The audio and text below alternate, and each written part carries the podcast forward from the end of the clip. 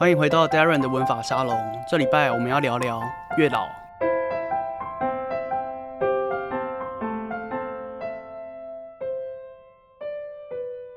上礼拜我们谈到了帮夫运，还有烂桃花。这礼拜要谈的是什么是桃花？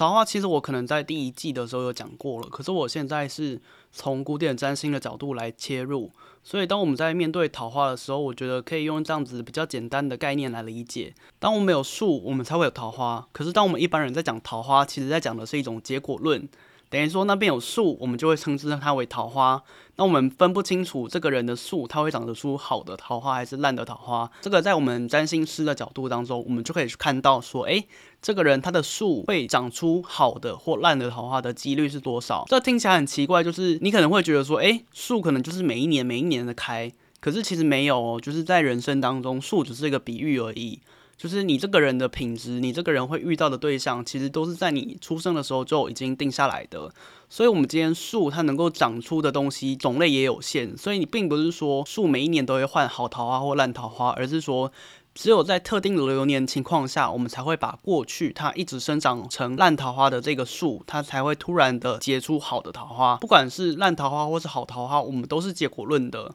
可是对于个案来说的话，其实好桃花跟烂桃花，他的感受可能不会到这么明显。也许说，诶，这个人他就像上上礼拜我们讲到的，是一个具有帮夫运，他总是在为他人劳心劳力的一个人的话，那其实好桃花跟烂桃花对他来讲，都只是他的一个对象，都只是他服务的一个对象。你也可以说，都是他关心的一个对象。至于好跟坏的分别，就是在于说，诶，烂桃花对于命主星，对于命主，对于这个个案本人，他其实是有不好的影响的，也许会让他在这一段感情的付出都会付诸流水。诶，可是好桃花就不一样，好桃花的意思是什么？好桃花的意思是，当你今天付出一段感情，它是非常非常有机会走到终点的。那对于感情的终点来说，要么就两种嘛，一种是很好的友情，那一种是真的是结婚之后，那那个又是另外一个开始了。所以，我们今天如果要讲月老的话，这件事情才是我们的前提。所以，为什么有些人拜月老没有用？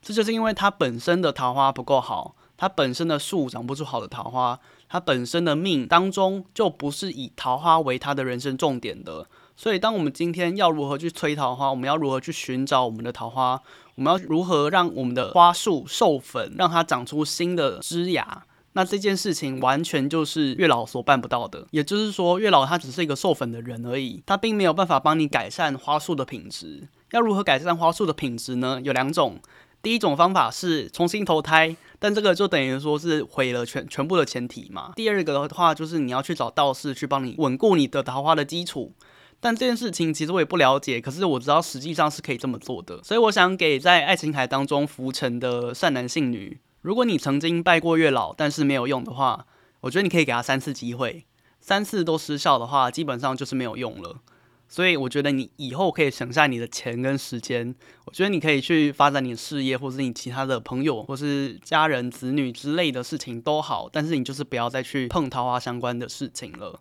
但也不是说你真的完全不要谈恋爱哦，只是说我建议你在尝试过三次的失败之后，你就应该知道说，诶，也许你不是一个以交往或是跟配偶结婚的这个事情为人生重点的人。所以你其实没有必要再浪费过多的力气去追逐这方面的事情。有些人其实他也是这样子很悲惨，可是他的人生当中其实是有结婚的可能的。你也许会说，诶，现在的婚姻自由其实就是你要先交往嘛，然后交往觉得适合的人你再去结婚。可是当我要结婚，我有这个确定的婚姻之前，我应该要先遇到一些交往对象吧？那为什么这些有结婚可能性的人，他们还没有遇到对象呢？那答案就是，就是时间还没到啊。就是你时间到了，你就会结婚了；你时间到了，你就会认识人，就会交往，就会结婚。那结婚之后生不生小孩又是另外一个事情了。所以今天要跟大家分享的是，你如果有好的花树，就能够长出好的桃花。那月老在这个地方能够发展的作用力，就是他如何帮你授粉，如何帮你转接这个事情，如何让你这件事情提早发生。